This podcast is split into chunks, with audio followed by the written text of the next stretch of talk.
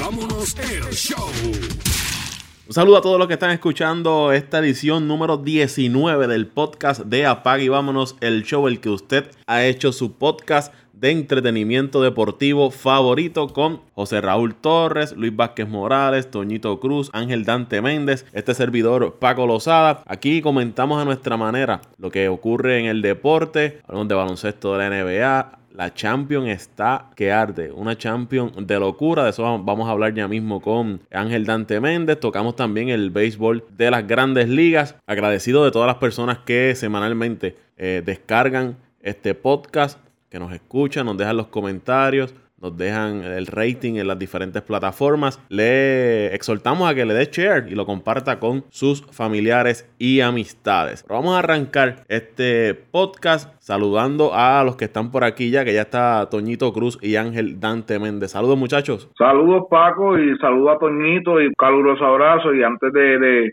poder este permitir que Toño envíe sus saludos, me gustaría eh, mandarle un saludo a todas esas personas que nos escuchan y a su y a sus madres si todavía las tienen en vida eh, de parte de nosotros de parte del grupo Apaga y Vámonos el podcast eh, queremos desearle a todas esas madres un, feliz día a las madres. Eh, yo quiero mandarle un saludo especialmente a la mía pues que ya tengo la oportunidad de estar este fin de semana compartiendo con ella así que mami te amo mucho este y espero pues poder celebrar muchos años más contigo este día tan especial. Así que gracias gracias a todas esas madres que nos han hecho eh, pues que, han hecho que nuestra vida sea un poquito más fácil porque realmente eh, se sacrifican mucho por nosotros, Paco. Felicidades, felicidades a, todas las madres en su día, que será este domingo 12 de mayo. Eh, Toñito Cruz, ¿estás por ahí?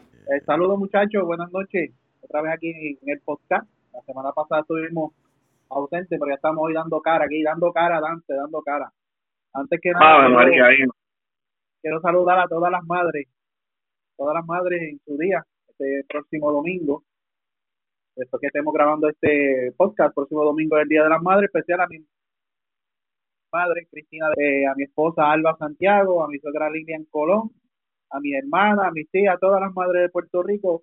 Eh, gracias por, como siempre digo, gracias por existir, porque gracias a ustedes somos quienes somos.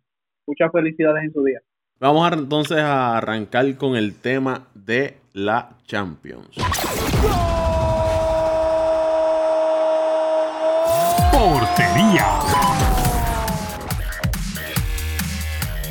Ángel Dante Méndez, unas semifinales de la Champions de locura. La semana pasada nos eh, traían los, en el episodio número 18 los posibles escenarios y habían especialmente el del Barcelona. Era como que bien difícil que se volviera a dar lo que se dio en Roma y volvió a caer el mismo rayo en el mismo lugar. El Barça fuera de la Champions League. Por otro lado, el Ajax parecía que se colaba en la final. Vino una remontada de la mano de Lucas Maura y le sacaron el partido. Dante, háblame de estas semifinales de locura de la Champions. Ha sido el tema caliente a nivel internacional en el deporte. Mira, Paco, eh, esa es la palabra. De verdad que esa es la palabra. Esto ha sido una locura total. Eh, locura total, te diría yo eh, personalmente, eh, en mis comienzos siguiendo el fútbol, no de lleno, pero conociendo, porque usualmente los fanáticos que empiezan a ver fútbol, los equipos que conocen, si tú le preguntas, pues que dicen el Real Madrid, Barcelona, porque son los equipos más famosos el Manchester United de Inglaterra. Y cuando yo o sea históricamente me empiezo empiezo a ver esto yo no sabía mucho de competiciones de la Champions yo no por lo menos nosotros los puertorriqueños lo, cuando queremos ver algo de fútbol lo que hacemos es que vemos el mundial cada cuatro años realmente porque realmente el puertorriqueño eh, no es mucho el porcentaje que te diga yo sigo el fútbol todo el año y desde que yo he empezado a ver este tipo de competiciones, Paco, yo, sí, probablemente en años anteriores, a los cuales, de, mucho antes de que yo empezara a ver fútbol, había pasado algo así, pero por lo menos yo te diría que del año 2000 hasta el 2019, yo te puedo decir que yo nunca había visto una semana tan loca de semifinal, una vuelta tan loca como, como la que pasó esta semana. Este 2019 fue histórico.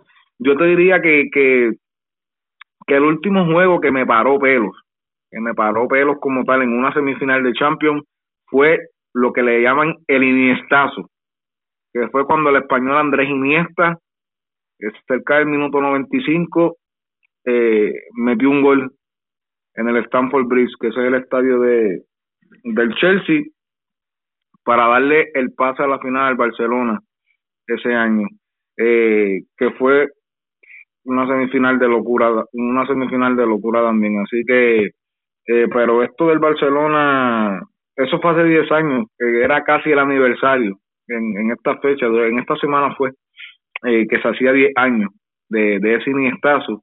Y como te dije, cuando hablamos en el podcast la semana pasada, yo te había dicho que el Barcelona siempre sufre en Inglaterra. El Barcelona siempre es bien complicado jugar en Inglaterra. Especialmente al Barcelona se le hace bien difícil. Y cuando tú estás 3 a 0 en una en, en, en, un partido que yo te había dicho la semana pasada que podía haber sido de 5 o 6 goles y, acá, y terminó pasando factura. Terminó pasando factura porque son competiciones cortas y en estos tipos de partidos cualquier cosa puede pasar. Una ventaja 3 a 0 con un equipo como el Liverpool, que desde que empezamos a hablar aquí de la Champions en los podcasts, yo te decía que era un candidato a llegar a la final de la Champions, porque tenía una calidad eh, ofensiva impresionante, sin sus dos estelares, eh, y Salah. Y que suceda esto, eh, realmente te digo que la, eh, eh, la, la, afición, la fanaticada del Barcelona está destruida. Eh, de hecho, hablando de destruida, quiero mandarle un saludo al, al, sobrino de José Raúl, Eduardito Maldonado, que tan pronto se acabó el partido, ese muchacho no podía contener la decepción. Estaba destruido. Te digo, Paco, que a nivel mundial el barcelonismo está destruido todavía. Y esto va, va a pasar mucho tiempo. Eh, Dante fue, para que este fue, un golpe fuerte para la ficción del Barça. Estás ganando, tenías la ventaja, eh, ibas con ventaja a, ese juego y te hacen cuatro goles y te sacan de carrera. Y no, y no tan solo eso, Paco. El último gol de la manera que llegó. Eh, ese último gol, yo te digo que, que yo no creo que, que, ese tipo de situación se vuelva a ver. Yo no creo que ese tipo de situación se vuelva a ver. Ese, e, ese gol, eh, como decimos nosotros en Puerto Rico, los cogieron con los calzones abajo, pero Paco, de la peor manera que tú te puedes imaginar. Ese fue el del Todo que, el mundo de espalda al balón. Hicieron, eh, hicieron, como que iban a sacar, no sacaron, y cuando le dieron la espalda, ahí, ahí fue que vino el, el, el saque de esquina. Había tiro de esquina, eh, Arnold, recuerdo que era Arnold, que ese es el, el, ese es el defensa, el defensa del Liverpool, que es bastante bueno enviando centros. Eh, de hecho, creo que lo que tiene son como 20, 21 años. Eh, es un nene y es parte ya de la selección de Inglaterra, un crack. Lo que le decimos nosotros un crack en el ámbito del fútbol, un crack es que cuando un genio, cuando es un fenómeno. Y este muchacho pudo visualizar que la defensa del, la defensa del Barcelona estaba completamente toda de espalda al balón, incluyendo Ter Stegen, el portero. Él no estaba ni prestando atención. Y este muchacho tomó ventaja, envió el centro y Origi la metió al ángulo. Una cosa increíble, una cosa que tú te pones a ver ese video una y otra vez y, y se te hace más imposible creer que a un equipo de la magnitud de Barcelona le haya pasado este tipo de situación en, en el peor momento, en el peor momento. Entonces tú dices, wow, ¿qué, pero ¿qué pasó aquí? ¿Cómo es posible que, que, que un partido 3 a 0? Yo te digo, el Barcelona en la serie como tal no jugó bien el Barcelona, yo te había dicho que había ganado 3 a 0 allá en, en el Camp Nou, pero no ganó bien tampoco. La primera parte del Barcelona fue una primera parte, en ese partido sí fue una primera parte espectacular, Paco. Eh, yo te digo que ocasiones de más tuvieron para poder, aunque sea, buscar un gol, ese gol de visitante, que con ese gol de visitante, el Liverpool te tenía que meter, te tenía que meter, te tenía que meter 5 para poder ganarte. Que no es que sea imposible, porque ya vimos lo que pasó, pero un empate te da, te da el pase. Entonces, este, ahí es que ahí es que nos podemos a pensar nuevamente y decimos contra esas dos jugadas clarísimas en que Messi le puso la bola a Dembélé. Yo te dije que hasta yo metí esos goles. Ese fue en el juego anterior. Le pasaron, exacto, le pasaron factura al final le pasaron factura al final. Jordi Alba. Oh, bien criticado, fue bien criticado luego de ese partido. Y tuvo ocasiones clarísimas también. Jordi Alba fue otro que en este segundo partido, por lo menos en la primera parte, en la primera parte, después del primer gol, el Barcelona empezó a atacar. Y el Barcelona no le, no le demostró miedo al equipo del Liverpool. Ellos, ok, nos metieron un gol, nosotros vamos para adelante. Y el Barcelona estuvo cerca, después del minuto 5, yo te diría que, que, que de los últimos 40 minutos estuvo 35 empujando, empujando pero hay que darle mención honorífica a Alinson. Alinson es el portero del Liverpool y es de los de los porteros de los de los cuales no se habla mucho. Este portero, Paco, estuvo en la remontada de la Roma el año pasado, cuando la Roma le remontó al Barcelona también, y ahora está con el Liverpool con esta remontada. Así que este portero ha estado en dos remontadas históricas. Ese es el amuleto de la suerte. En contra, el amuleto de la suerte. En contra del, del Barça. Exacto. Entonces, pues, el Liverpool ahora eh, está en una situación bien importante. El Liverpool está en una situación en que puede ganar la liga este fin de semana. La Premier League se define esta semana. La Premier League está eh, bien apretada. La Premier League está, el City está con 95 puntos en la tabla, faltando un partido, que es la fecha 38. Y el Liverpool está con 94 puntos. Así que esta semana estos dos equipos deciden su futuro por ellos. No lo, más nadie lo decide por ellos. Ellos son los propios dueños de su destino. Así que este fin de semana la, la, la Premier League va a estar bien interesante. Y el Liverpool ahora pues tiene el ticket para ir a Madrid el primero de junio a jugar la final. Así que, como lo había dicho en que sería contra anteriores, el, contra el Tottenham. Contra el Tottenham, que vamos a hablar de ese partido ahora. Como he estado hablando con, con muchas amistades mías, Paco, te digo que yo llevo ya pues te diría dos o tres años diciendo que la Liga de Inglaterra es la liga más competitiva a nivel mundial. Pero también digo que no porque dos equipos de, la, de, una misma liga lleguen a una final quiere decir que esa es la mejor liga del mundo. Que tenemos, tenemos, esas son dos cosas bien separadas, tenemos que separar eso. Estamos hablando de 38 fechas, que es una liga, y estamos hablando de una competición corta, que es la Champions League. O en una competición corta, cualquier equipo puede venir en un buen momento, como pasó con el Ajax, y te puede ganar una competición. Que, que son son, dos cosas que hay que separar. No podemos, eh, porque escucho mucha gente diciendo, no, que porque Real Madrid ganó tres Champions consecutivas, es el mejor equipo del mundo. No, no podemos hacer ese tipo de comparaciones, porque la Liga de España en lo personal, hay mucha gente que piensa que es la mejor del mundo porque está Messi, porque está Real Madrid, porque hay un sinnúmero de superestrellas. Pero para mí, una liga competitiva de verdad es la Liga de Inglaterra. Eh, yo, te puedo decir que tú puedes poner de esos primeros 10 equipos, tú puedes poner cualquiera de esos equipos, como tú quieras distribuirlo, en cualquier liga a nivel mundial y te van a estar peleando, por no decir los primeros tres lugares, te van a estar peleando los primeros cinco lugares de la tabla. Así de competitiva es esa liga de Inglaterra y podemos irnos atrás. Hace dos o tres años atrás, el Leicester City, un equipo que subió de segunda división y el próximo año llegando a primera división ganó la liga de Inglaterra sin dinero prácticamente pago. Que es verdad que no pasa usualmente, pero ahí tú ves el nivel de competitividad, que, es a lo que me refiero. Tú vas a España, ya tú sabes quiénes van a ser los primeros tres. Tú vas a Alemania, ya tú sabes que quiénes van a los, por lo menos al menos los primeros dos. Pero esta liga de Inglaterra, a pesar de que, por ejemplo, el City la ganó el año pasado y está a punto de ganarlo otra vez, eh, tú no puedes decir la ciencia cierta antes de que empiece el año de que el City va a ganar la liga, porque está el City, está el Liverpool,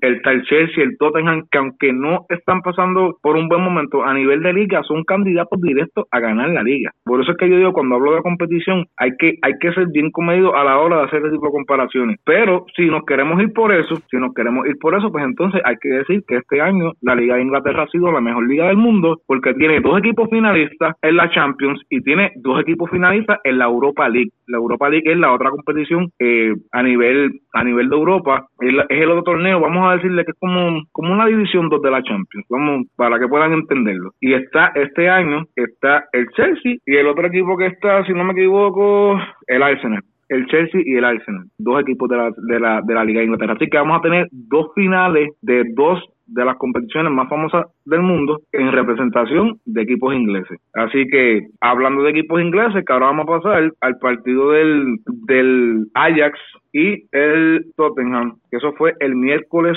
8, eso fue el miércoles 8 de, de mayo. ¿qué te puedo decir, Paco? Eh, ¿Ganaba 2 a 0 el Ajax? no, el Ajax estaba 1 a 0. El Ajax tenía un. En la, ida, el Ajax.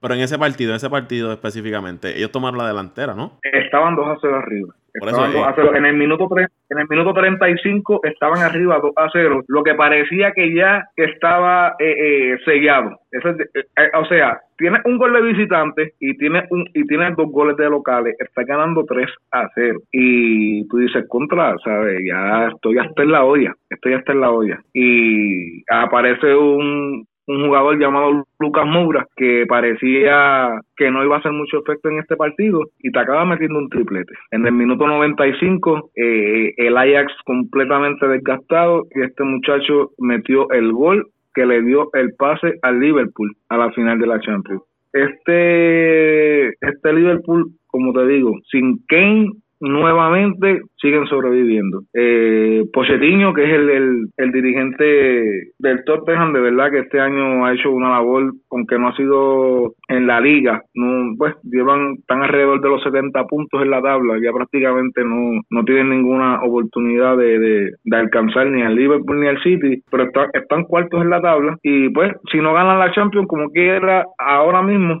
obviamente su destino depende este fin de semana de, de, de, la liga como tal, del partido que jueguen, pues básicamente tienen su tienen su ticket para, para estar el, el, próximo año en la Champions, pero el Tottenham, vamos a ver, vamos a disfrutar de un fútbol inglés, esta final va a ser de un fútbol inglés y vamos vamos a disfrutarla de verdad, vamos a disfrutarla. También ha sido un, baño, ha sido un baño lo que le ha pasado a la Ajax, porque ahora la, la incógnita va a ser eh, cuándo van a ver, cuándo vamos a ver un Ajax otra vez en una semifinal, porque eh, este equipo prácticamente cuando llegue verano, Paco, se va, se va a descomponer. Sí, que, de, esas oportunidades que le llegan a uno en la vida, que si no las aprovechas, no sabes cuándo se te vuelve a dar. Exacto, y no es, lo que pasa es que el Ajax tiene tiene un, tiene un, tiene un buen sistema ahora mismo, pero el Ajax no es un equipo que en estos momentos tenga un poder económico para poder combatir con estos clubes grandes. Eh, vamos a decirlo así, el Ajax básicamente un equipo ahora mismo que es una finca, como le decimos nosotros, eh, eh, lo, que lo que se le llama en el, idioma futbolístico como cantera. Ellos tienen un buen sistema, preparan estos jugadores y cuando estos jugadores están haciendo un gran impacto vienen los clubes grandes y, te ofrecen y te ofrecen un regalo de dinero los jugadores se van porque hello eh, si tú le preguntas a más de un 90% de los jugadores dónde tú quieres jugar pues obviamente tú quieres jugar a los mejores equipos de Europa y tú que como tú hablas de los mejores equipos de Europa pues tú hablas de Barcelona de Real Madrid hablas del United hablas del Bayern Múnich y ahora mismo por ejemplo Frenkie de Jong que es el mediocampista del Ajax este muchacho juega el año que viene empezando verano con el Barcelona. Ya el Barcelona lo fichó, lo firmó. Él está terminando ahora su contrato con el Ajax, ya en verano se va. Ya estamos hablando de una pieza clave del equipo que ya se va. Eh, Matis Delit, que es el defensa central, el capitán del equipo del Ajax, 19 añitos tiene Paco. Eh, una joya, el muchacho es una joya y por eso te lo digo, esta selección de Holanda hay que verla en el próximo Mundial y el año que viene en la Eurocopa hay que velarlo de cerca porque tiene mucho material para hacer impacto. Este muchacho, el Bayern de Múnich de Alemania, mi equipo obviamente, está interesado en él y el Barcelona también está interesado en él, porque es un defensa central que tú, tú puedes contar con este tipo de jugador por lo menos 10 años y te puede mantener un gran nivel. Son estos tipos de jugadores que pues tú los fichas jóvenes y, y son inversiones a largo plazo. Eh, sí, sí, es otro que, que muchos equipos los están mirando. O sea, como te digo, hay muchos jugadores ahí, eh, Van der Beek, es otro jugador. También los equipos grandes lo están, lo están mirando. O sea, es un equipo que tiene, está plagado de talento, pero a la vez los equipos grandes ven que ese talento está disponible, ellos tienen el poder capital y acuérdate pues, estos equipos así, cuando ven que le pueden sacar obviamente eh, un poco de inversión a esas ofertas que le hacen los equipos grandes, pues tienden a tienden a vender a estos jugadores. Pero va a ser una va a ser una final, Paco, eh, en, en, resumen va a ser una final espectacular, no la final que todos esperaban, todos esperaban ver un Barcelona en Madrid. Eso era lo que realmente quería la afición. Todo, todo, todos querían ver a Messi levantando esa copa nuevamente porque el Barcelona tenía la posibilidad de de ganar otro triplete nuevamente. Ya pues obviamente no, no, no va a suceder. Y de hecho, esta derrota del Barcelona, Paco, yo te diría, yo la pongo por encima. Esto ha sido más desastroso que la temporada de Real Madrid. El Real Madrid perdió la Supercopa de España. Eh, el, Real Madrid de cinco títulos este año solamente ganó uno que fue el Mundial de Clubes. El Mundial de Clubes se juega en diciembre. Perdió la Supercopa con el Atlético, eh, perdió la Liga, perdió la Copa del Rey y perdió la Champions. Estamos hablando que de cinco posibles títulos perdió cuatro. Y aún así, yo te digo que este partidos del Barcelona, el efecto fue peor que perder esos cuatro títulos, por lo que representaba. Representaba mucho, representaba mucho para Messi, representaba mucho para el barcelonismo. Se critica mucho a Ernesto Valverde, que es el, dirigente actual del equipo del Barcelona. el barcelonismo no lo quiere. El barcelonismo ya está pidiendo, ya, está pidiendo la cabeza de este muchacho. Se, se está criticando mucho el, el planteamiento que él, que él creó para este partido. Y te digo, este partido va a ser recordado, va a ser recordado por mucho tiempo pero también hay que darle mención honorífica y hay que darle. Tottenham se tiró uno de los mejores partidos que yo he visto de Champions antes del Ajax con el City. Eso fue fútbol inglés puro. Y de la manera que regresaron, o sea, realmente estos dos equipos eh, contra viento y marea hicieron lo posible para poder llegar a la final y bien merecido. Eh, y esto te demuestra que, que en el fútbol nada es imposible, Paco. Puedes estar ganando 2 a 0, puedes estar ganando 3 a 0 y en un abril y cerrar de ojo te cambia te cambia todo por completo. Y si no sabes cómo ajustarte, vas a pagar las consecuencias y ahí, y ahí está, y ahí está las consecuencias en ambos partidos. Los que estaban prácticamente con el ticket en Madrid se quedaron sin la suave y sin la cabra, caballo. Definitivamente, definitivamente Dante, una semifinales de la Champions de, de locura. Ya en los próximos episodios estaremos hablando entonces de lo que se puede esperar de la, de la final de la Champions League. Eso es así, Paco. Vamos a estar el, ya para, te diría para el próximo, si no es el próximo podcast sería el siguiente. Vamos a estar haciendo un pequeño resumen eh, de ambos equipos, cuáles son sus fortalezas y sus debilidades. Estos equipos pues eh, juegan básicamente mínimo dos veces al año, porque son eh, en, liga tú juegas mínimo dos veces con, contra el mismo rival Así que estos equipos históricamente se conocen muy bien y vamos vamos vamos a presenciar un buen partido de fútbol. Así que vamos a vamos la próxima semana vamos a estar haciendo un pequeño análisis sobre esos dos equipos y de ahí entonces eh, yo trataré de difícilmente sacar sacar mi favorito para, para ganar esa final allá, allá en Madrid, Paco. Vamos entonces dejar hasta aquí, Dante, el tema de, de la Champions y vamos a hablar del baloncesto de la NBA. En la pintura.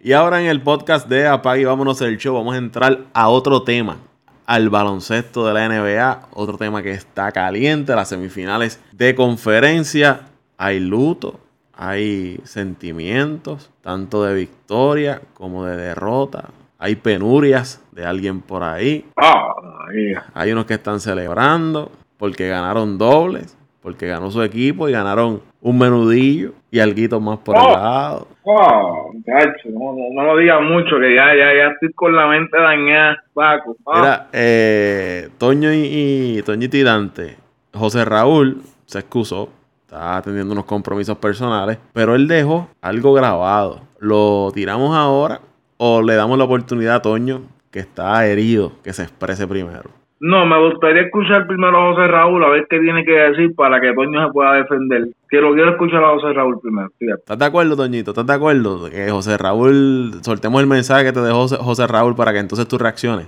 No, tíralo, tíralo, porque como él es corto y preciso y vamos a estar dos horas, tíralo, tíralo para salir del temprano. saludos, saludos, saludos a todos esos seguidores de Apaga y vámonos el podcast. Seguimos gozando, mi gente. Desde el miércoles, desde el miércoles, este servidor está gozando. Yo diría no desde el miércoles, yo diría desde el segundo juego de la serie. ¿Dónde está Toñito? ¿Dónde está? Me dicen que anda con Paul Pierce. Estamos gozando. Felicitaciones a Dante que se ganó calladito un menudito. Gracias a este servidor que lo orientó y le dije, como yo le dije a él, le dije, Dante, los chavos están con Milwaukee, el equipo de Boston no tiene break, no lo tiene. Y quedó demostrado, quedó demostrado que el equipo de Boston no tiene break con Milwaukee. Se dijo aquí de principio que tenían que meter 110 puntos para ganarle al equipo de Milwaukee y no pudieron. No es lo mismo el equipo de Indiana. Indiana no tiene tiradores, no los tiene. Milwaukee demostró que es un equipo bien confeccionado, que es un equipo con buena defensa, la mejor defensa de NBA, escuchaste bien, el mejor récord de la NBA, escuchaste bien. Seguimos gozando y tenemos a Yanni, que posiblemente sea el MVP de la liga. Si no lo es, ustedes saben que, está entre Harden y Yanni. Yo había dado a Harden, pero la verdad es que Harden no ha demostrado la serie eh, en estas playoffs que es un verdadero MVP. Pero no es lo mismo la serie que las playoffs. Eh, perdónenme, las, las playoffs que la temporada regular. Así que seguimos disfrutando de aquí de camino voy para el aeropuerto porque este, esto sigue, esto sigue, esto sigue esta celebración. Y estamos ready, estamos ready para Toronto y Filadelfia. Eh, por encimita la otra serie, vamos a ver qué sucede ahora con Golden State sin Durán. Poco difícil para Golden pero creo que el Curry y el Thompson de hace tres años van, van a demostrar que, van a demostrar que, que, sin Durán van a ganar esta serie. Portland y Denver interesante, interesante, bastante interesante esa serie. Wow, me fui con Portland, vamos a ver qué sucede, pero Jokic es, es la verdad ha sido ha sido demasiado demasiado para este equipo de Portland. Y Toronto y Filadelfia como había dicho antes, Filadelfia, un equipo frío y caliente. Una noche parece que es el mejor equipo de la NBA. Otra noche parece que es un equipo del montón. Vamos a ver qué sucede. Saludos muchachos. Un abrazo a Toñito. Estoy jugando. Eh, Luisito, yo espero que le des crédito a mi box. Y seguimos gozando, Paco. Nos fuimos. Nos vemos la semana que viene. Tengo que decirle a José Raúl que el triunfo no le da derecho a ser canalla, como dice un refrán.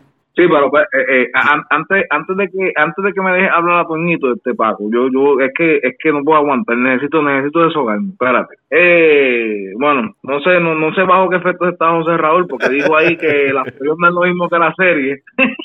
Pero, después arreglo, después arreglo. Después, después me dio cuenta, pero pero espérate, pero quiero dejar algo claro, eh, José Raúl. Sí, eh, entiendo que me estás diciendo que, que tú me asesoraste para que yo me ganara un menudito. Eh, cuando la serie estaba una a una yo también te asesoré para que, yo también te mandé you eh, consejitos y te asesoré para que te ganaras un menudito también, así que eh, dame crédito también, papá. Eso es todo lo que tenía que decir. Toñito Cruz, ahí usted escucha el mensaje que le dejaron. Si hay, si hay malos, esto, si hay malos perdedores, hay malos ganadores también. Cuando Boston sacó el primer juego estaba más embarrado y ahora que ganan, como dicen en mi barrio, y aquí lo puedo decir, pues que le ven los huevos al perro, dicen que es más. Yo muero con mi Celtic, voy a mi Celtic Entiendo todavía que mi es el equipo más completo, pero hay problemas internos y eso se ve claro. Se ve alego, hay problemas internos, no pudieron eh, resolverlo en los, los, últimos tres juegos de la serie. Eh, tiraron buenos juegos y en los últimos minutos, lamentablemente, la ofensiva y la defensa se cayó. Pero nada, estoy jugando. Dante, te espero por ahí en verano. Papi, ya tú sabes, vamos para allá y la vamos a pasar bien. Vamos a hablar un poquito de todo allí, en una playita, donde, usted quiera, con Paco, una comidita,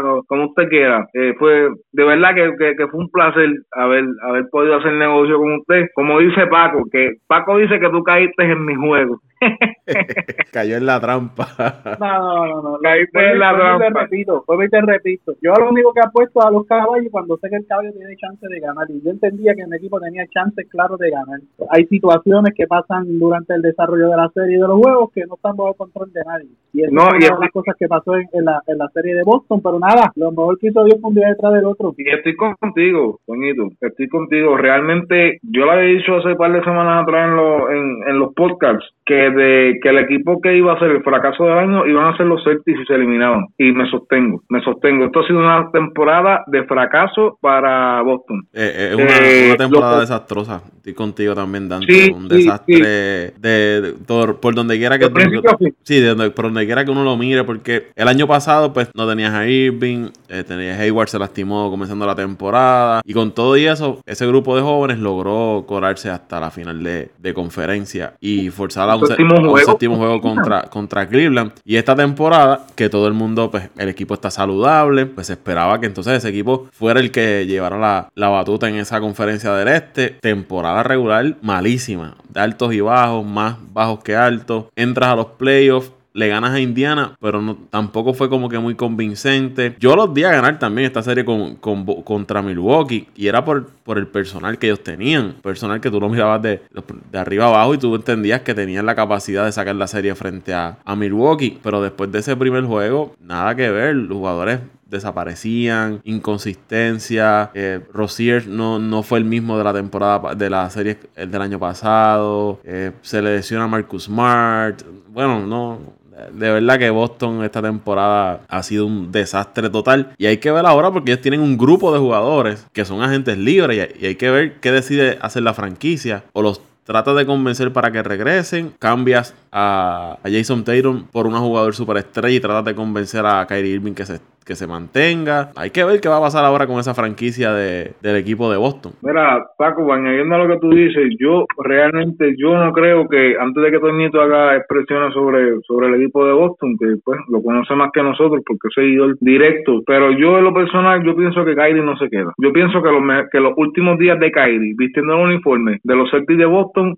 fue en esta serie con Milwaukee. Cuando tú ves, cuando tú ves número, cuando tú ves número cuatro tiros, mete, en el, en el segundo partido metió cuatro tiros de 18. En el tercer partido mete ocho tiros de 22. Que, que en el en el cuarto mete siete de 22. Y en el último partido mete seis de 21. Estamos hablando que cerca de, por decirte, luego de ese primer partido, 36.4% fue lo que tiró Kyrie Irving, su porcentaje más alto en esos pasados cuatro juegos. La, la realidad del caso es que estamos hablando que tiró, mira, 7, 14, 22, 27 tiros de tres en esa racha de cuatro juegos y metió solamente 5. Eh, eh, yo te digo en lo personal, yo lo que vi de Kyrie Irving fue que hubo, hubo situaciones que Kyrie Irving jaló el juego para él, jaló el juego para él. No, o sea, no le quiero quitar el crédito a Kyrie Irving. Kyrie Irving es una superestrella, pero yo lo que pude ver al final de la oración de esta serie es que Kyrie Irving no tiene la capacidad para cargar un equipo.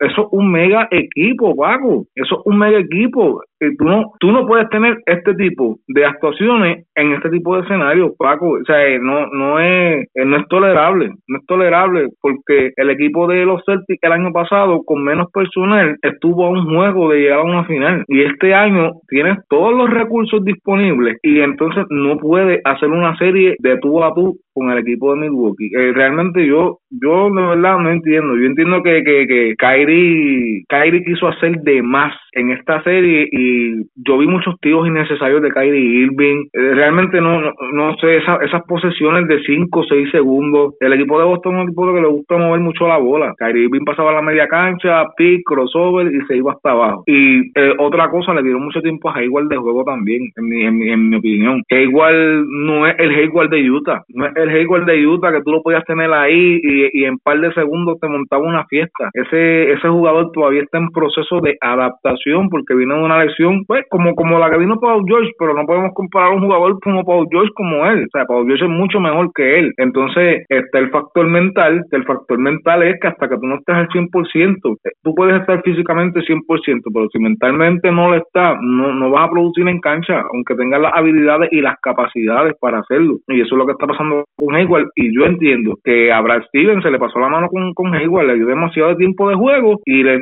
terminó pasando factura. Cuatro derrotas consecutivas. Una serie que yo dije seis juegos. Yo dije Milwaukee en seis juegos, pero yo en lo personal, yo no me esperaba que, que Boston perdiera cuatro juegos consecutivos. De verdad que, que que yo no me lo esperaba, Paco. Y no tan solo fueron cuatro derrotas consecutivas. Eh, discúlpeme, Toñito, fueron cuatro derrotas que fueron, no fue, bueno, fueron juegos cerrados, fueron ventajas cómodas para ese equipo de, de Milwaukee. No, Dante, y coincidimos en eso. Estuve hablando con varios seguidores de, la NBA y, de Boston, y coincidimos en que eh, Irving sale este año de, de Boston, sale. Hay que salir de él porque, eh, contrario a lo que nosotros esperábamos y confiábamos y sabíamos que tenía las capacidades, no fue capaz de guiarle el equipo como lo había hecho en otras ocasiones en, Cleveland, ¿me entiendes? Entonces, Hayward todavía, aunque es un buen jugador, tú lo mencionaste, no es un super jugador, es un buen jugador, parece que todavía psicológicamente, emocionalmente no se recuperado de esa lesión, que fue una lesión gravísima y que le, le llevó a perder la temporada completa. Hay que hacer ajustes en el equipo. Eh, yo entiendo que, que la, la clave del año pasado, del éxito de Boston el año pasado, estaba precisamente en que tenían menos personal y supieron distribuir mejor el personal y cada eh, jugador así eh, su rol que iba a hacer lo que tenía que hacer, no como este año que esperaban demasiado de Irving y ahí entonces ahí venían los problemas, como dije, deben haber problemas internos de celos, de protagonismo y todo esto que, que surge cuando hay muchas superestrellas juntas o superestrellas en potencia jugando, hay que reevaluarla, pero estamos estamos este, de acuerdo en todos los planteamientos de, con Paco y con Dante. El equipo hay que, pensar bien qué es lo que se va a hacer el año que viene, con quiénes se quedan, con quiénes se van. Así que eh, me chocó mucho después de haber sacado ese primer juego, un segundo juego que estuvo cerrado prácticamente hasta el tercer quarter. Luego del tercer quarter cambió la serie completa en ese segundo juego. O sea, fue otra serie completa. Boston no fue el mismo, la defensa se le cayó, la ofensiva no entraba, eh, Irving forzaba muchos tiros. Lamentablemente, pues son cosas como le dije que no están en control de uno como fanático ni de la gerencia, solamente están en control de los mismos jugadores y del dirigente, no supieron manejarla y ahí están las consecuencias. Yo entendía que era una serie a siete juegos por la calidad de los dos equipos, por el roster que tienen los dos equipos y por la ventaja que para mí tenía Boston, una leve ventaja en, la, lo que es el roster de reserva, pero no supieron manejar la situación y hoy en día está el llanto tendido, como dicen en, las flores de Cuamo, allá en Boston. Hay, hay Pari, hay Yori eh, los fanáticos de, Boston. Creo que Boston va a tener que tomar la decisión de quién va a ser su, el jugador clave de la franquicia y si van a, construir alrededor de X jugador o si van a tomar la decisión de desprenderse de varias de sus piezas y comenzar otro proceso más de, de reestructuración. Mira, Paco, Dímelo. Ah, perdóname que te interrumpa, eh, añadiendo eso que tú acabas de decir, yo entiendo que aún así el equipo de los Celtics no está en una mala posición. Eh, sí, si yo fuese, bueno, te diría desde, desde mi punto de perspectiva, el equipo de los Celtics tiene un pick 14 este año en el, en el draft, que, que, que viene de que viene de, de Sacramento. Eh, el equipo de los Celtics sí puede tener la capacidad de montar un buen paquete e irse por Anthony Davis. Creo que ahora mismo es el equipo con mejor con mejor probabilidades y que tiene el mejor material para poder hacer un buen cambio con New Orleans. Eh, que, que, se, que se viene hablando, esto se viene hablando mucho antes de que de que pues, pasara el, el, el los Lakers. Eh, los, bueno, que iba directamente para los Lakers. Si tienen el personal, tú puedes buscar la manera de meterlas igual en un paquete. Lo malo es que estamos hablando de un contrato de ochenta y tantos millones que pues no va a ser fácil. Eh, creemos que el equipo de New Orleans no va, no va a cogerse un contrato de esa magnitud porque cuando hablamos de 80 y algo de millones, pues la diferencia entre Anthony Davis y Hayward es del cielo a la tierra. Pero tú puedes buscarte un, un, un, Brown, por ejemplo, lo puedes meterle en un paquete, puedes meterle ese mismo pick en un paquete. Puedes, yo creo que hasta tres jugadores, un pick y Anthony Davis y por Anthony Davis, creo que sería una buena opción para, para Boston si quiere mantenerse, si quiere mantenerse eh, con, con posibilidades de poder llegar a una final el próximo año, porque fuera de eso van a tener, van a poder tener la habilidad de firmar la otra superestrella, porque Kyrie Irving no se va a quedar. Ellos tienen, eh, ellos, tienen ellos, ellos los agentes libres serían Kyrie Irving, eh, Horford, Marcus Morris, eh, Irving y Horford tienen. Y Horford creo que se va también. Yo creo que Horford se va también. Tienen, Te lo digo con toda ellos tienen, Irving y Horford tienen player option. Ellos pueden determinar irse a la agencia libre. Morris ah, es, Morris ah, pues, agente libre. Entonces, eh, Rosier es agente libre restringido, al igual que Baines, Dossier y otros, otros tres jugadores más. Pero los que serían agentes libres ahora al concluir esta, esta temporada. Y entonces mirando al equipo de, de Milwaukee, Giannis Antetokounmpo sigue teniendo la gran temporada. Los jugadores que están a su alrededor siguen luciendo muy bien. Ese equipo de Milwaukee sigue superando pronósticos y ahora mismo yo te diría que es uno de los favoritos. Ya, yo me atrevo a decir, para ganar el campeonato de la NBA, si sigue jugando de esa manera. Eh, sí, estoy de acuerdo contigo en lo que en lo que estás diciendo, Paco. Ahora mismo con este con esta situación de Kevin Durant, ahora mismo eso está en signo de pregunta. Eso está en signo de pregunta porque obviamente Kevin Durant es Kevin Durant y tú perder un jugador eh, que vamos a hablar ahora un poquito más adelante sobre eso, pero perder un jugador de esa magnitud, pues te abre muchas opciones, te abre muchas opciones y una de las de esas muchas opciones que, que realmente está subiendo porcentaje ahora mismo es ese equipo de Milwaukee. Te la, lo habíamos comentado pues eh, cuando cuando hablamos fuera del podcast en el grupo de nosotros, eh, como le digo, a, como estábamos hablando, el Giannis ante es difícil guardiarlo hombre contra hombre. El, el partido que se tiró Hartford, el primer partido fue un partido de ensueño, pero tú no puedes mantener ese ritmo toda la serie va a llegar el momento de que él se iba, de que él se iba a encontrar huecos para poder hacerte daño y lo vimos que pasó en cuatro ocasiones consecutivas. Eh, el equipo de Milwaukee, que yo entiendo que esta serie no estuvo tan efectivo del área de tres puntos, pero cuando se vieron en esa situación jugadores como Blesso, por ejemplo, que a mí me encanta, te, lo he dicho en muchas ocasiones, me encanta este tipo de jugador que su primera opción es atacar al canal. Cuando él se veía que no tenía posibilidad, que estaba teniendo una mala noche de tres, vamos a buscar entonces el, el, vamos a buscar entonces el juego en la pintura. Lo mismo con Gianni. Eh, se los dije un montón de veces a ustedes cuando lo de Bruce López. Bruce López tuvo una serie fatal del área de tres puntos. Creo que hubo un tiro que metió clave que paró, que paró en general, una racha que estaba en, en general tuvo una serie malísima. 5.4 y 4 rebotes por juego, Brook López. Mira, el, el, el, y aún así, eh, en esos factores, y aún así tú ves que, que, que Milwaukee sobrevive, pues entonces ahí tú hablas un poquito, pues contra este tipo de Milwaukee, pues sí tiene, tiene profundidad, tiene juventud, eh, es un equipo muy atlético. Yo te digo que sacando a, a López, por ejemplo, y a Miro, maybe, que puede que sean los dos jugadores más, eh, más lentos del equipo, Pau Gasol no está jugando así, porque no, no, estamos contando con él no va a jugar, ya no va a jugar más nada, va, va a ser operado, no va, pero, no va a jugar. Pero sacando esos, dos, sacando esos dos jugadores, es un equipo en transición, es un equipo que en transición te, te crucifica. Y ahora, porque es rápido. Y, y, en el último juego le llegó Malcolm Brogdon, que ahora va a tener tiempo adicional para seguir recuperándose de la lesión, que es otro jugador que se le suma a esa plantilla de, de Milwaukee. Y si miramos, Milwaukee tiene cerca una rotación de 8 o 9 jugadores, quizás 10 que le hacen el trabajo.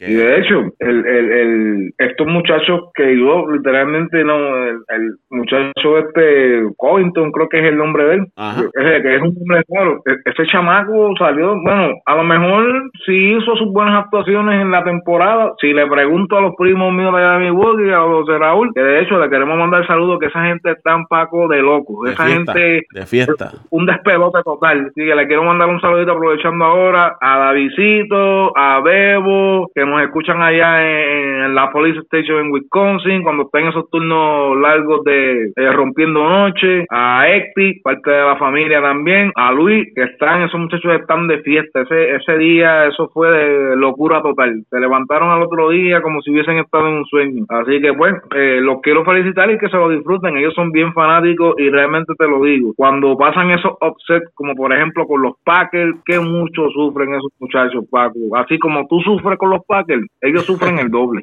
y, y, de hecho, yo vi en, en, Milwaukee un par de rótulos eh, preguntando que dónde estaba Paul Pierce. Sí, es que es que de verdad no es como yo digo, tú no tú no puedes hacer un análisis en base a un juego, en base a un juego porque si vamos a hablar de un juego se puede se puede hablar del partido, o sea que, es completamente diferente a la serie, pero se puede hablar del partido de Filadelfia y Toronto. En el en el juego número 5, Toronto le dio un, este, una una una escalpiza, sacó de la cancha al equipo de Filadelfia. 36 puntos. Tengo este amigo eh, que se llama Cristian que le quiero mandar saludos que ahora también está eh, tengo juzgado escuchando el podcast ahora, que está loco que falle con las predicciones porque todos los días cuando pierde el equipo que yo no di a ganar, eso es a las 7, 8 de la mañana, a cualquier hora está mandando mensajes. Le, como, como le gusta a ese muchacho eh, echarle leña al fuego. Así que eh, le quiero mandar el saludo también. Pero yo le digo a él, estos son los tipos de partidos que son difíciles de tú eh, poder establecer una, un plan, una táctica para el siguiente partido, porque prácticamente todo te salió bien, ganas por 36 puntos, entonces, ¿qué hago en el próximo juego? ¿Qué hago? Yo le dije a él, ese sexto juego ni te creas que va a ser el, el quinto partido que fue una pela. Si la hecho va a ser ajuste y posiblemente gane que de hecho eso fue lo que pasó. Y, entrando en esa, en esa, en esa serie de Toronto y, Filadelfia, ha sido una serie bien extraña en el sentido de que el equipo que domina es el que tiene más jugadores que anotan en doble figura. Y usted me dirá, pues eso, eso es obvio, eso lo sé yo.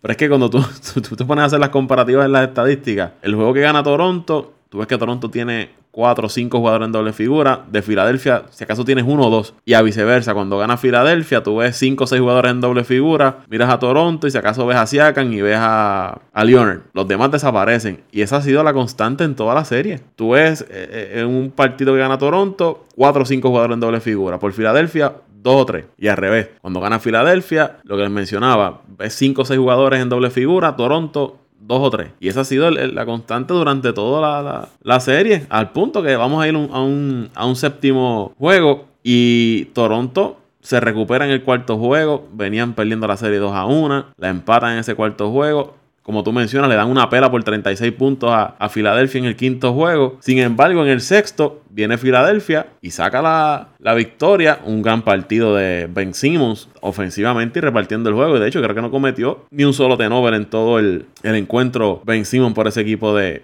Filadelfia. Eh, yo lo mencioné que la serie de Toronto y Filadelfia iba a ganar el equipo que pudiera hacer los arreglos para ser consistente y lamentablemente la inconsistencia ha sido la clave en esta serie. Ustedes lo han dicho, un equipo gana por pela, el otro gana por pela, uno hace los ajustes, el otro falla eh, y por eso es que yo dije la serie, si Toronto ganaba, ganaba en siete juegos, en seis juegos, perdón, si Filadelfia gana, ganaba en siete juegos, vamos a siete juegos los, números y las estadísticas están a favor de, Filadelfia. Vamos a ver si pueden llevar este momento, de este último juego al séptimo juego. Pero tienen que ir a ganar en Toronto. Mira, Paco, de verdad que, que me molesta. Si hay algo que me tiene decepcionado es el desperdicio de talento que, que, que estamos viendo de, de Leonard en Toronto este equipo no, no, como que no ha valorado realmente la clase de jugador que es, que es Leonard. Estas actuaciones de este jugador han sido impresionantes. Este tipo, si no llega a ser por la mega playoff que está teniendo Kevin Durant, yo te diría que, que, es el segundo tipo más imparable que hay ahora mismo en, en, las playoffs. Obviamente, eh,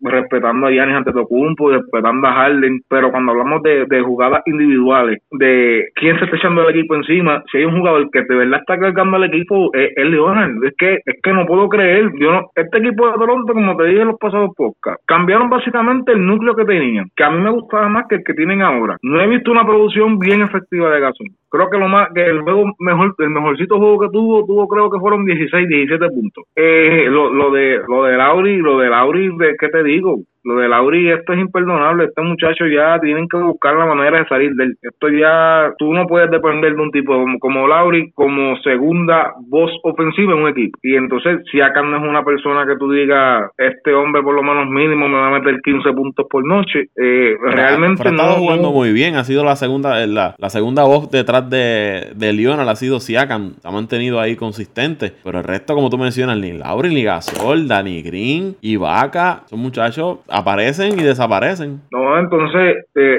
sí, yo creo que Toronto ha, estirado el billete hasta, hasta, hasta donde más ha podido. Porque esto, aunque los dos equipos, esto ha sido una serie inconsistente, porque, o sea, ha sido una serie de altas y bajas durante todos los partidos. Lo inesperable, lo, inesperado, pues, pues, pues, pasa. Lo único que no cambia es eh, Leonel, que, que, sigue teniendo su... Sigue triturando a todo el mundo.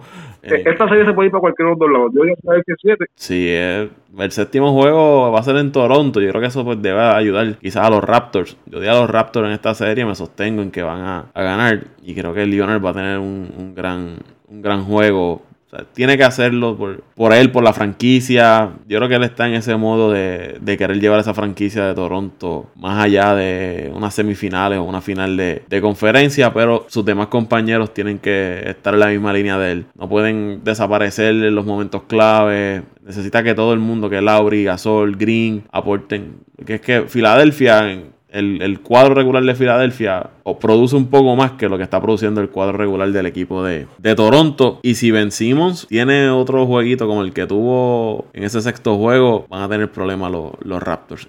de hecho, y de hecho Filadelfia está utilizando a Simmons para defender en ocasiones a, a Leonard. Es que también eso es un macho también que es difícil de, es difícil de, de, de, es difícil de, es que Leonard es difícil de guardar también, eso es como Yanni, son macheos que básicamente tú vas a estar, vas a estar en desventaja, vas a estar en desventaja todo el tiempo porque es que Leonard es, es difícil guardarlo también, o sea, no, yo no creo que, hay mucha gente que no, que no valora mucho a Leonard por su estilo de juego, porque Leonard no es este típico jugador que te hace crossover, que con, ese estilito que tú dices, este tipo es el caballo. Pero... Y es un tipo es un tipo callado. Yo creo que Leonard ni con él mismo ah. habla. O sea, él, no habla con nadie. Sus, sus, sus expresiones, él no demuestra ningún tipo de expresión en la cancha, de ningún sentimiento. Él es frío todo el tiempo, una cara ahí, eh, un bloque de hielo, como uno dice que no. Puede pasar, se le puede caer el mundo al lado y él sigue con, con, la misma expresión y el, mismo estilo de juego. Ahora, lo que sí te digo es que creo que tú debes, tú debes coincidir en esto conmigo, es que gane quien gane en esta serie de, de, de Toronto y Filadelfia, no creo que tenga oportunidad con Milwaukee. Te digo la verdad. No, si Milwaukee continúa como va, yo creo que no. Ninguno de los dos se busca nada con ese equipo de, de Milwaukee. Comenzando de que quién va a detener a, a, a Exactamente. Ese macheo, y eso va a ser, eso va a ser ahora todos los equipos que se enfrenten a Giannis, eso va a ser el, eso va a ser la, la, incógnita, como decimos. Vamos entonces a movernos a la serie de, del oeste, la serie de Denver y Portland, otra serie que se va a un séptimo juego. Eh, ya tenemos Toronto y Filadelfia un séptimo juego, está de Portland y Denver se iría a un séptimo juego. La de Houston y Golden State, si gana Houston, se iría también a, un séptimo juego. Sería semifinales de conferencia más cerradas de lo que quizás la gente esperaba. Esta serie de Portland y, Denver, más o menos también el, mismo patrón de esa serie de, Filadelfia y, Toronto en cuanto a, a las victorias de cada equipo. Denver gana el primero, Portland gana dos corridos, luego Denver recupera, gana dos corridos. Parece que tienen a Portland contra la pared. Se recuperan los Trailblazers, sacan ese séptimo, ese sexto juego y logran empatar la serie. Eh, Portland siendo cargados por Lillard y por McCollum. Denver por el Joker, que ha sido dominante en toda la serie. Portland ha encontrado la forma de, detenerlo. Portland sigue batallando en la serie a pesar de tener un Canter eh, lastimado. Harkless está jugando también lastimado. Hay que ver cómo, se desarrolla ese séptimo juego. Yo di a Portland a ganar la, serie, pero la salud va a ser un factor clave en ese séptimo juego y Portland no se ve muy saludable. Canter se ve que ya no puede más, que está jugando con el corazón. Ese problema que tiene en el hombro le sigue afectando. Yo creo que en, esta se me va a caer el, pronóstico en este séptimo juego. Pues mira, Paco, yo espero que no se, te caiga el pronóstico, porque yo tenía Portland también ganando. Este, esta serie, este séptimo juego va, el panorama luce complicado para Portland. Déjame, añadir, añadirle, Dante, que otro que está cargando y ayudando a ese equipo de Portland es Rodney Hood. Está teniendo una, una, buena serie por, por Portland. Eso, eso va a ser un factor importante en este séptimo juego, pero la localidad Denver va muy bien en su casa. El repertorio que tiene Denver de jugadores, ese Murray, eh, madre mía, qué, qué, qué jugador. Con el Joker, ese, ese pick and roll, y, y es que están todo el juego haciéndolo y haciéndolo, y, y, como que es algo como que tú no puedes, como que no, no puedes detenerlo. O sea, ellos te hacen prácticamente el mismo sistema de pick and roll. Automático. El, Joker. Es automático. Sí, entonces el Joker lo deja solo. Es, que el muchacho, el, el, el Joker es muy bueno. Él tiene buena visión de juego, es buen pasador. Yo lo vi haciendo pases buenísimo. Este, si lo dejas solo, te monta un par de tres. es, es, otra especie de jugador. Está este tirando 50% del área de tres puntos el Joker. De 20 intentos ha anotado 10 y está promediando casi un triple doble. 26.8 puntos, 14 rebotes y 8.7 asistencias por juego, un steal y casi un block por, por encuentro. Y los el, el por ciento de field goals, 54%, 50% de 3 y 84% del tiro libre. No, Paco, este, eh, creo que eh, si Portland quiere tener algún tipo de oportunidad de poder vencer a, a, Denver, definitivamente tienen que buscar la manera de detenerlo y detener a Murray. Creo que creo que debe ser el, el, el el objetivo principal de Portland. Obviamente, por el otro lado, Denver tiene que buscar la manera de parar a Lillard, a CJ McCollum y a Hood, que especialmente es el que está haciendo daño, porque son puntos que tú no contabas en esa serie. Entonces, le están dando buenos minutos y está haciendo tanto buenos trabajos, está tomando buenas decisiones de tiro, está eh, buscando la manera de, de, meter el juego allá en la pintura también y lo mejor de todo es que está siendo efectivo lo que está haciendo. Va a ser un buen séptimo juego, eso va a ser, creo que eh, sí, pues a pesar de que, de que, de que LeBron James no está, pues porque LeBron James todo el mundo está acostumbrado a verlos en playoffs, pero fuera de su ausencia, a mí en lo personal, estos playoffs me han encantado. y yo, no soy un fanático del, del baloncesto que lo siga todo el año, pero creo que el nivel de competitividad en la serie este año ha sido, ha sido magnífico. Ha sido un buen año deportivo en términos de los deportes que nos gustan a nosotros. Eh, la competitividad y el nivel de juego eh, sigue subiendo. a mí también me han, gustado mucho los, playoffs. Yo sé que los fanáticos de LeBron y todos sus seguidores dirán, ah, que si los playoffs sin LeBron no es lo mismo, bla, bla, bla, bla. Pero hasta el momento, los playoffs han sido más que interesantes porque los últimos años tú decías, pues para Golden State y el equipo en el que esté LeBron a la final. Y quizás pues tú no te, no te enfocabas tanto en ver los, encuentros porque ya uno podía ya hasta decir quiénes eran los que iban a la, a la final, pero ahora no está el LeBron, pues tú dices, contra, pero ¿qué equipo será el que entonces irá a, a las series? Porque LeBron no está en el este, está Milwaukee, está Boston, está Toronto, está Filadelfia. Y ha sido, como tú mencionas, más competitivo estos playoffs. Y ya lo hemos visto. Y es posiblemente de estas cuatro finales de conferencia, tres se vayan a un séptimo juego, dependiendo del resultado entre Milwaukee, entre Golden State y Houston, que esa es la última serie Dante. Eh, Golden State sin el señor Kevin Durant van a Houston. Houston tiene una gran oportunidad ahora de, sacar la, serie. Yo creo que no tienen, yo creo que no es no hay un mejor momento para el equipo de Houston de, lograr derrotar a, Golden State en esta, en esta serie sin, sin Kevin Durant y sin ya de Marcus Cousins que se había lastimado eh, antes de, la serie. Y aquí la, la baja de Kevin Durant afecta al banco y la rotación de ese equipo de Milwaukee, porque ahora tú te ves obligado en traer entonces a jugadores como Livingston, como Looney, a, esa rotación de, del cuadro regular del equipo de, Golden State. Estabas iniciando con Durant, Thompson, Curry, Igudala y Green. Ahora no tienes a Kevin Durant. Entonces, ¿quién va al cuadro regular por el equipo de, de Golden State? Bogut, Looney. Hay que ver entonces cómo mueve Golden State esa rotación que le da entonces un valor adicional y quizás una ventaja adicional al equipo de Houston en cuanto a la profundidad de, su, de sus jugadores. Mira, Paco, yo creo que no, obviamente no quiero faltarle respeto a Sticker como dirigente. Eh, es el, es el campeón ahora mismo de la liga, pero creo que esto este partido de hoy eh, va a ser un examen para él para reflejar qué tan preparado está Sticker para este tipo de ocasiones. El equipo de Golden State está en la situación similar que estuvo Houston el año pasado. Chris Paul jugando su mejor básquetbol, se lesiona, se queda fuera de la serie y Golden State eh, pasa a la final. Este año Kevin Durant jugando el mejor básquetbol de playoffs, en modo playoff, se le lesiona y ahora Houston tiene la oportunidad de poder eh, obtener esa revancha. Hay que ver, Curry, fíjate, Curry para mí ha sido frío y caliente en esta serie, lo que me ha sorprendido bastante, porque pues obviamente el, el, el, nivel de jugador que es él ha estado frío y caliente, no ha sido, no ha sido consistente en nada. Tanto él como... Y va a ser un examen para ellos, como, como Thompson. Como Thompson. Y yo creo que el factor ha sido también que Houston los ha hecho trabajar en el lado defensivo. Ha hecho que, tanto Thompson como Curry hayan, tengan que trabajar. Y cuando vas a la ofensiva, pues estás desgastado. Estás para arriba y para abajo. El defensa tienes que empeñarte más. Y yo creo que eso ha hecho que, se desgaste ese equipo de, Golden State. Lo había mencionado en, en podcast pasados que esa serie que ellos tuvieron con los Clippers me preocupaba porque iban a salir eh, golpeados de esa serie y quizás se está reflejando en la, actuación que, han tenido tanto Curry como, como Thompson. Pero ya han estado en este tipo de escenario, son los campeones y cuando menos uno se lo espera, son dos tiradores, dos jugadores de, ofensiva, que tú sabes que esa ofensiva va a llegar en algún momento. Y quizás esto, lo que ellos necesitaban era no, no que obviamente el caballo se le lesione, pero quizás ahora ellos ajustan su, su, estilo de juego al que estaban teniendo con Kevin Durant y vuelven al estilo de juego con el que ellos ganaron los primeros campeonatos. Green, Thompson, Curry, quizás ahí se sueltan ofensivamente. Mira, Paco, yo lo que, lo que según te dije con, con, con Steve Kerr, también pienso lo mismo de, de, Curry y de Thompson. Creo que esto va a ser un examen para ellos.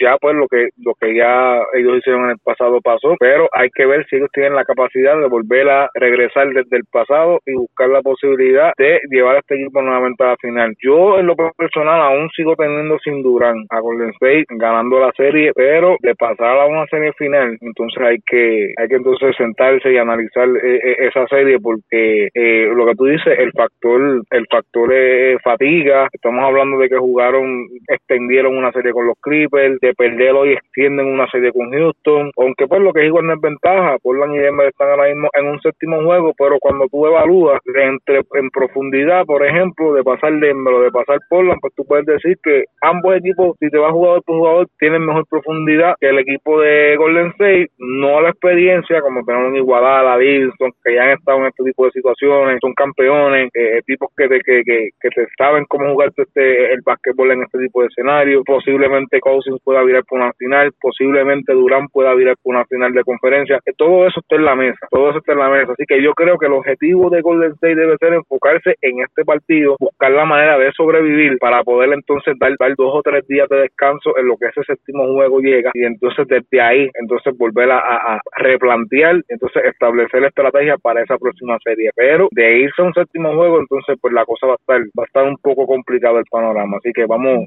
vamos a ver a dónde a dónde llega hasta dónde llega ese, esa serie. Tengo ganando también ese equipo de, de Golden State.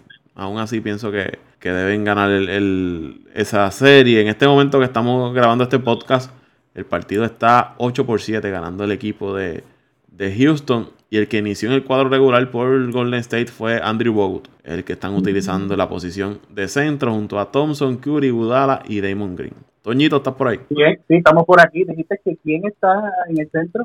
Andrew Bogut. Todavía ese, ese caballero existe en la NBA. Así es.